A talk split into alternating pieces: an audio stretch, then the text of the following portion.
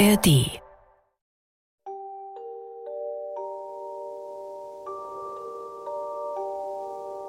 Es war einmal ein Müller, der hatte eine schöne Tochter, und als sie herangewachsen war, so gab er sie einem edlen Freier zur Braut.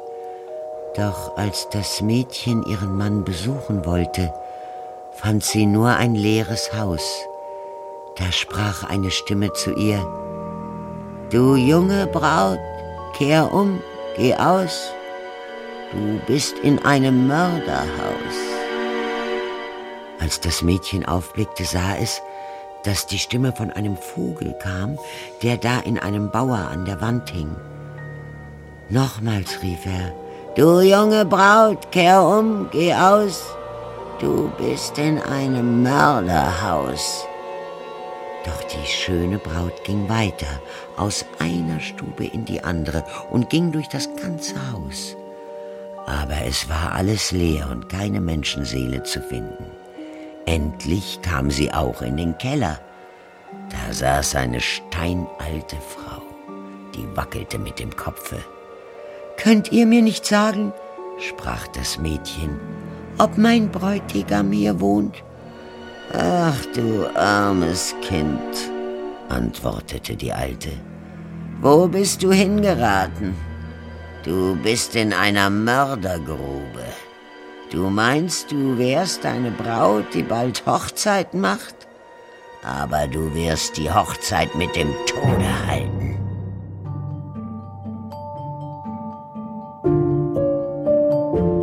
Märchen und Verbrechen. Die Brüder Grimm. Kriminalakte 01. Der Fall Räuberbräutigam. Von Viviane und Leonhard Koppelmann. Zweiter Teil. Brüder.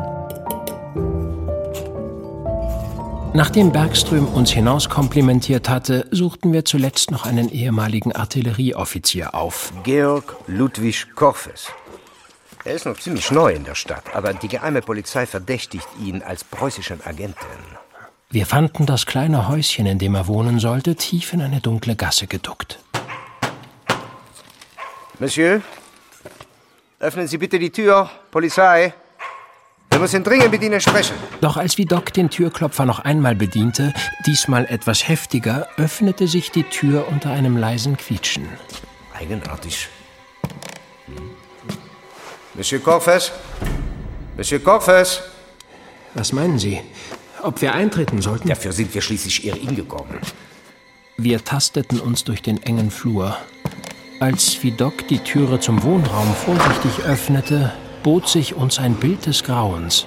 Man hat ihm die Kehle durchgeschnitten. Von einem Ohr zum anderen. Oh mein Gott. Sein lebloser Körper lag auf einem schäbigen Teppich. Das Blut hatte große Teile der Wolle rot gefärbt. Alles trocken. Die Tat ist wohl schon vor zwei, drei Tagen geschehen.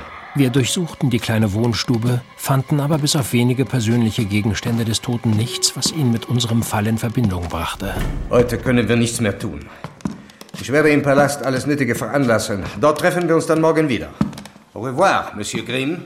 Ja, bis morgen, Monsieur Vidocq. Am nächsten Morgen packte mich eine seltsame Unruhe. Seit Wilhelms übereilter Abreise hatte ich nichts mehr von unserem Bruder gehört und wartete ungeduldig auf Nachricht von ihm.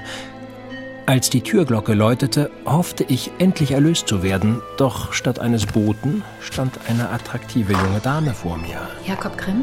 Ja? Mit wem habe ich die Ehre? Diana Rabe von Pappenheim. Ach, ich blickte in zwei aufmerksame, strahlend grüne Augen, die mich mit einer Mischung aus Hilflosigkeit und Hoffnung betrachteten. Sie sind vielleicht überrascht, dass ich Sie so unangemeldet aufsuche. Das kann man wohl sagen. Hören Sie mich an, dann werden Sie verstehen. Folgen Sie mir bitte. Ich bat die anmutig zarte junge Frau in meine bescheidene Wohnstube. Ihr wohlproportioniertes Antlitz ließ mich sofort verstehen, wieso Graf von Fürstenstein so von ihr eingenommen war. Nehmen Sie doch Platz. Ich nehme an, Sie können sich denken, weshalb ich hier bin. Graf von Fürstenstein hat uns versichert, dass Sie mit der Angelegenheit nichts zu schaffen haben. Dem ist auch so. Dennoch hätte ich eine kleine Bitte. Worum handelt es sich? Ich wüsste gern um den Inhalt besagten Manuskripts. Bitte glauben Sie mir, dass ich nur eine Antwort auf die Frage suche, was an diesem Manuskript so brisant ist. Ist es irgendetwas, das mich kompromittieren könnte? Es tut mir leid, aber es ist mir leider nicht möglich, Ihnen den Inhalt des Manuskriptes preiszugeben. Und sollten Sie doch eine Ahnung haben, wo sich eben jenes Manuskript befindet, versichere ich Ihnen, dass aus dem Diebstahl ernsthafte Konsequenzen erwachsen können. Ich, ich verstehe. Aber Sie dürfen versichert sein, dass der Inhalt des Manuskriptes nichts mit Ihrer Person zu tun hat. Das ist die Nachricht, die ich suchte. Bitte wären Sie so freundlich, über meinen Besuch vor Graf Fürstenstein und auch dem König kein Wort zu verlieren. Sie können sich auf mich verlassen. Danke. Auch wenn es mich überraschte, dass sie den König explizit erwähnte, verlor ich kein Wort darüber. Im Schloss suchte ich umgehend wie Doc auf. Ah, Frauen, Sie haben immer noch sich und Ihre Affären im Kopf. Aber ich habe interessante Neuigkeiten. Ein Spitzel hat mir zugetragen, dass Korfes kürzlich in einer Schenke in der Nähe einen lautstarken Disput mit einem anderen Soldaten hatte. Bei dem anderen Soldaten soll es sich um Oberst Bogislav von Pfuhl gehandelt haben. Der Oberst gehört dem Braunschweigischen Husarenregiment Nummer 17 an und ist somit Mitglied der Schwarzen Schar. Hoffen wir, dass unser Bruder Ferdinand nichts mit diesem Oberst je zu tun gehabt hat. Zugriff, Männer! Was soll das? Oberst Bogislav vom Pfuhl, Sie sind verhaftet! das werden wir noch sehen, Widok! Der Oberst hatte noch immer ein Quartier in der besagten Schenke. Passt auf, er entwischt uns! Doch von Pfuhl entkam den uns begleitenden Gardisten im letzten Moment. Mit einem beherzten Sprung durch ein Fenster gelangte er in die Freiheit und war auf und davon. Mörder! Und ist uns entkommen! Und mit ihm unsere erste wirkliche Spur. Als wir am nächsten Tag in Vidocs Amtszimmer über das weitere Vorgehen beratschlagten, erreichte uns eine überraschende Nachricht aus Frankfurt. Merci. Etwas zu unserem Fall? Ja, über Korfes. Oder eher gesagt über seine wahre Identität. Wie sich herausstellte, hieß Korfes eigentlich Manne Friedrich und wurde im gesamten Spessartgebiet entlang des Mains gesucht. So wie es aussieht, ist das der Anführer dieser Räuberbande, die wir kürzlich im Spessart ausgehoben haben. Aber sagte der Mann, den Sie, äh, der umkam, nicht etwas von unserem Witt? Keine Ahnung. Vielleicht haben Sie sich ja auch verirrt? Oberst von Pfuhl kannte Sie beim Namen. Was wollen Sie damit sagen? Gar nichts. Ich frage mich nur, woher er Sie kennt. Viele kennen mich. Ein Franzose, der für die geheime Polizei im Königreich arbeitet, bleibt nicht lange unentdeckt. Ja, da haben Sie wahrscheinlich recht. Doch war mein Misstrauen gegen Vidocq nun mehr als geweckt. Ich nahm mir vor, als nächstes Isabel Waldner von Freundstein zu befragen, das bedauernswerte Mädchen, das wir aus Räuberhand befreit hatten. Allerdings wollte ich sie alleine aufsuchen. Ohne Vidocq.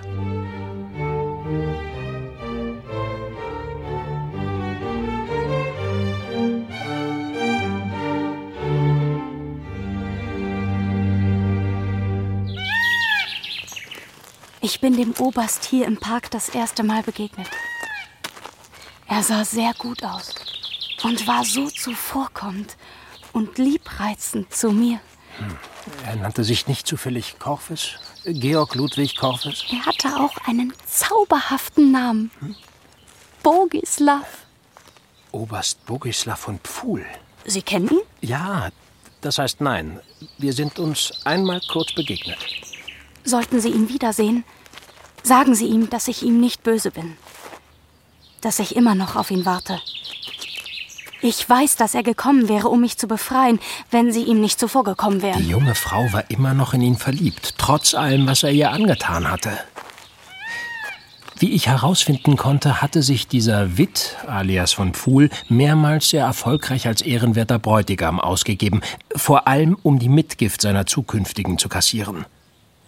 Er hatte den harmlosen Freier mit tadellosem Leben und besten Absichten gespielt, sich so mit Charme und Zuwendung das Vertrauen der Eltern erschlichen und den jungen Damen seine Liebe vorgegaukelt. Doch kaum hatten sich alle auf dieses Schmierentheater eingelassen, ließ er die Armen noch auf der Hochzeitsreise von seinen Männern überfallen, verschleppen und bestialisch ermorden. Bei der jungen Frau Waldner von Freundstein hat er jedoch einen anderen Plan verfolgt. Hier wollte er wohl ein Lösegeld von den bedauernswerten Eltern abpressen und sich am Ende noch als Befreier aufspielen. Ach, du armes Kind, wo bist du hingeraten? Du bist in einer Mördergrube. Du meinst, du wärst eine Braut, die bald Hochzeit macht. Aber du wirst die Hochzeit mit dem Tode halten. Wenn ich nicht Mitleid mit dir habe und dich rette, so bist du verloren. So soll die Warnung an eine andere junge Braut gelautet haben, die ihrer Gefangenschaft hat entfliehen können. Die alte Magd, die für die Bande den Haushalt führte, verhalf ihr zur Flucht und rettete ihr somit das Leben. Sie soll auch einen kleinen Reim über den Türpfosten geschrieben haben. Kehr um, du junge Braut. Du bist in einem Mörderhaus. Aber diese Berichte sind wahrscheinlich eher dem Reich der Märchen und Legenden zuzuordnen. Lieber Jakob, dein Bruder Ludwig Emil bzw. Luis macht ja ein großes Geheimnis um deine neue Arbeit am Hofe. Deshalb werde ich mir bei Gelegenheit ein eigenes Bild über deine Situation dort machen. Ja, du hast richtig verstanden. Ich werde dich und deinen Bruder Wilhelm bald in Kassel besuchen. Mein Vater will beim König um Gnade für seinen Bruder ersuchen. Mir soll's recht sein, wenn ich damit Gelegenheit bekomme, euch zu sehen. Dein Bruder war so indiskret zu verraten, dass du kürzlich Diana Rabe von Pappenheim kennengelernt hast. Sofort wachte meine Eifersucht auf. Sie ist so jung und schön. Dagegen sehen wir alle wie Pilze aus. Ist es nicht ein seltsamer Zufall, dass du erst kürzlich ihre Schwester Isabel Waldner von Freundstein aus den Händen dieser grausamen Räuberbande befreit hast? Unsere liebe Jenny hatte mir gerade die heißeste Spur in unserem verworrenen Fall geliefert. Doch hatte ich kaum Zeit, mich über die neueste Entwicklung zu freuen. Haben Sie schon gehört? Der ehrenwerte Justizminister Simeon wurde entführt. Gütiger Gott! Mit welcher Unruhe hatte ich seit Tagen Nachrichten von Wilhelm erwartet, und jetzt hatte ich plötzlich auf andere Weise traurige Gewissheit erhalten. Jennys Befürchtungen waren wahr geworden, und wir mussten jetzt jederzeit damit rechnen, dass wir alle in Sippenhaft genommen würden. Ich versuchte, mir meine Bestürzung wie Doc gegenüber nicht allzu sehr anmerken zu lassen. Eine scheußliche Tat. Diese dummen Revisionisten erkennen nicht, dass Napoleon ihnen mehr Freiheiten denn je beschert hat. In der Tat. Putain. Zu meiner großen Erleichterung kehrte noch in derselben Nacht Wilhelm von seinem Besuch in Steinau zurück. Jakob, mein lieber Bruder, ich war zu spät, es ist alles verloren. Ja, der Justizminister ist entführt worden. Was sollen wir denn jetzt nur tun? Wenn ich das nur wüsste. Ferdinand war schon nicht mehr bei unseren Verwandten, als ich dort ankam. Offensichtlich hat er sich dieser Gruppe von Radikalen mit Haut und Haar verschrieben. Ah, wie ich sehe, sind Sie zurück von Ihrer Reise. So ist es. Mhm. Gibt es Neuigkeiten oder wieso beehren Sie uns zu so später Stunde? Ich denke, wir können uns diese Camouflage ersparen. Mein lieber Monsieur Vitoc, was wollen Sie damit andeuten? Tun Sie nicht so unschuldig. Ihr verehrter Bruder verschwindet unter dem fadenscheinigen Vorwand, Ihre Mutter sei erkrankt und kehrt dann justement zu dem Zeitpunkt zurück, als der Justizminister entführt wird. Ein unglücklicher Zufall, nicht mehr. Oder ein plumper Versuch, die Beteiligung Ihres Bruders Ferdinand zu kaschieren, no? Woher wissen Sie Ich das? bin die französische geheime Polizei. Was glauben Sie? Dann müssen Sie uns helfen. Sehr wahr. Hm? Ferdinand ist noch viel zu jung, als dass er das Ausmaß seiner Taten in Gänze erkennen könnte. Er hat auch Verrat begangen.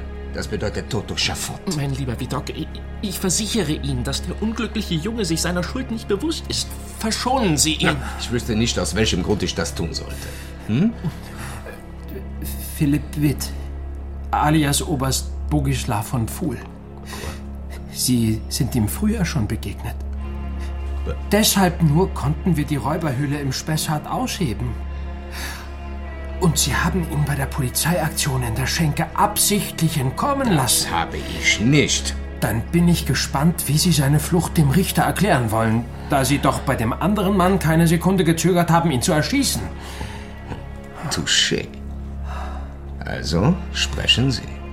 Mein lieber Vidok, ich appelliere an Ihre Freundschaft. Haben wir in den vergangenen Tagen nicht ein gutes Gespann abgegeben? In der Tat.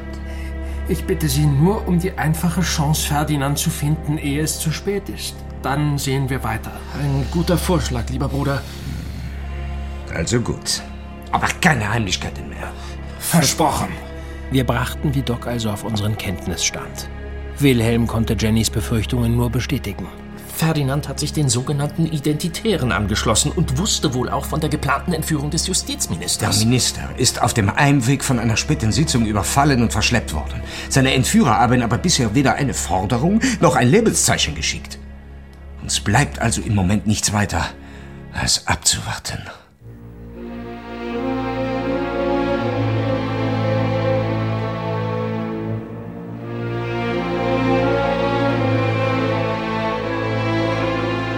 Nächsten Abend brachte Vidocq uns entmutigende Neuigkeiten. Fouché hat ein Dekret auf persönlichen Wunsch von Napoleon Bonaparte gesandt. Der Kaiser und damit der Staat werden sich unter keinerlei Umständen erpressen lassen. Auch wenn die Entführer mit der Ermordung Simeons drohen? Das wird nichts an der Haltung des Staates ändern, no? Es wird nicht verhandelt. Dann sind alle dem Tode geweiht. Äh, mich wundert allerdings, wieso die Entführer noch nichts unternommen haben. C'est vrai. C'est totalement vrai. Weder Simeons Gemahlin noch der Generaldirektor der Polizei, Joseph de Bersani, haben bisher ein Schreiben mit Forderungen erhalten. Wenn diese Gruppe aus noch mehr so naiven Heißsporn wie unserem Bruder besteht, dann wundert mich das nicht. Wahrscheinlich haben sie ihren Plan nicht bis zu Ende gedacht. Vielleicht kann uns das noch dienlich sein, hm? um doch noch alles zum Besten zu wenden. Wie das? Wie Doc, hm? dieser britische Agent. Morus Alexander Orm? Alias Mr. Bergström. Wie kommen Sie jetzt auf den?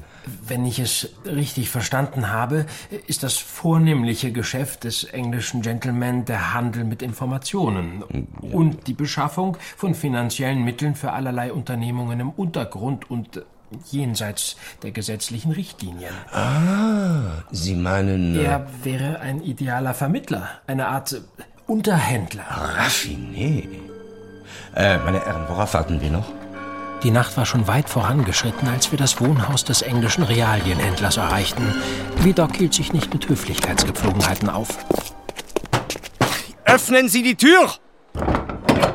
Was wollen Sie zu so später Stunde? Wir müssen sofort Mr. Bergström sprechen. Der ist zu Bett, wie jeder normale Mensch auch. Dann wecken Sie ihn. Es handelt sich um eine dringende Angelegenheit. Bitte, wenn Sie so lange im Salon warten möchten.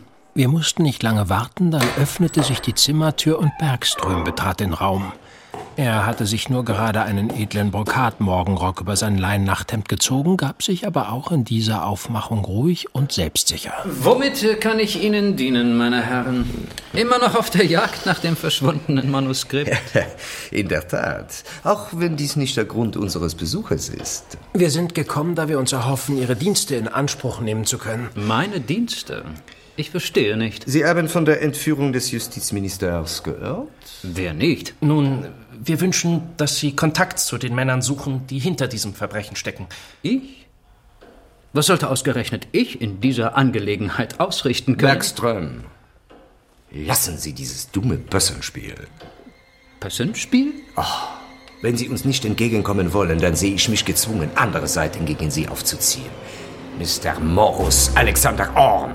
Kaum hatte unser Gesprächspartner seinen wahren Namen vernommen, wich alle Farbe aus seinem Gesicht und es war ihm ein deutliches Unbehagen anzusehen. Woher? Ah, wissen Ihre Mittelsmänner, dass Sie nicht nur für König George III. agieren? Sie sind ein geldgieriger Opportunist. Und manche Ihrer Geschäfte könnten im britischen Empire als Hochverrat aufgenommen werden. Was wollen Sie? Eine beiläufige Bemerkung von Ihnen bei unserer letzten Begegnung wollte mir nicht aus dem Kopf gehen. Ach ja? Sie schienen sehr genau zu wissen, wer ich bin und insinuierten, dass in meiner Familie vielleicht nicht alle dem französischen Kaiser so ergeben wären. Ich habe keine solche Unterstellung getan. Lassen Sie uns nicht weiter drum herumreden. Woher auch immer. Sie haben Kenntnis darüber, dass unser jüngster Bruder Ferdinand Philipp Kontakt zu einer radikalen Untergruppe des Tugendbundes hat, die sich die Identitären nennen. Und wenn ich von einer solchen Gruppe schon einmal gehört haben sollte. Wir befürchten, dass eben diese Gruppe in die Entführung des Justizministers verwickelt sein könnte. Und was genau erwarten Sie nun von mir? Meines Wissens gehört zu Ihren äh, fragwürdigen Geschäftsfeldern auch das Beschaffen von finanziellen Mitteln für Aktionen gegen das französische Kaiserreich. Ich habe mir nichts dergleichen zu Schulden kommen lassen. Beruhigen Sie sich. Wir sind nicht hier, um Sie anzuklagen. Was wollen Sie dann? Mit Ihren Verbindungen erhoffen wir uns eine zuversichtliche Gewissheit über den derzeitigen Aufenthaltsort besagter Gruppe. Wir möchten Kontakt zu unserem unglücklichen Bruder aufnehmen und, und letztendlich es wagen, ihn und den Justizminister zu befreien. Angenommen, nur mal angenommen, ich wäre dazu in der Lage. Was hätte ich im Gegenzug davon? Ich könnte Sie vor dem Schafott bewahren. Wenn Sie Ihrer Anklage sicher wären, hätten Sie mich längst verhaftet. Nennen Sie uns Ihre Bedingungen. Sollte es mir gelingen, den Aufenthaltsort der Gruppe und des Justizministers in Erfahrung zu bringen, erwarte ich im Gegenzug einen zeitlichen Vorsprung für einen geordneten Rückzug. Außer Landes? Sprechen wir vom Königreich Westfalen? Nein, vom französischen Kaiserreich und allen seinen Verbündeten. Einverstanden. D'accord.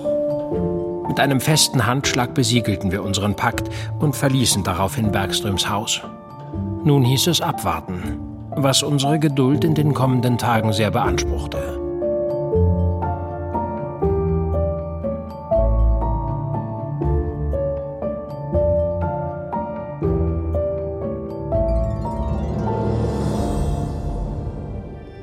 Siehst du? Da hab ich einen großen Kessel mit Wasser aufsetzen müssen. Wenn sie dich in ihrer Gewalt haben, so zerhacken sie dich ohne Barmherzigkeit, kochen dich und essen dich. Denn es sind Menschenfresser. Wenn ich nicht Mitleid mit dir habe und dich rette, so bist du verloren.